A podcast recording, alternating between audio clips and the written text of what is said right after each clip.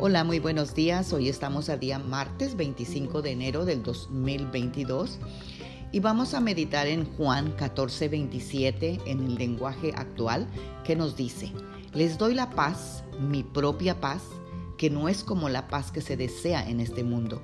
No se preocupen ni tengan miedo, por lo que pronto va a pasar.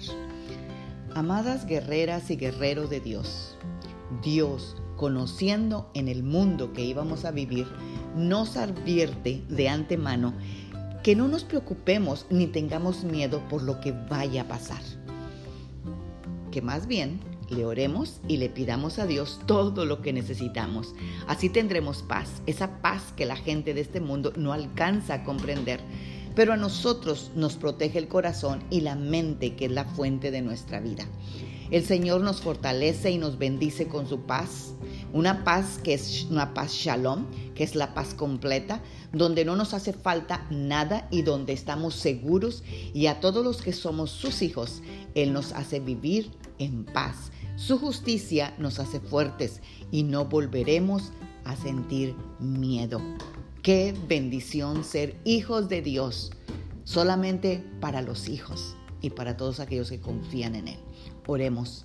Dios, te amamos y somos hijos agradecidos por tu paz. Esa paz, Señor, que nadie fuera de tú, de ti, Señor, la puede alcanzar, Señor.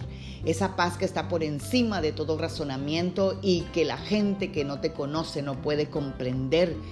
Señor, como en medio de este mundo con tanta incertidumbre, nosotras podemos vivir en paz.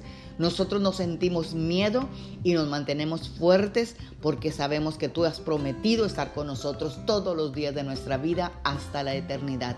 Gracias Señor por tu fidelidad y por estar con nosotros todos los días. Amén. Tengan un bendecido martes, Magda Roque.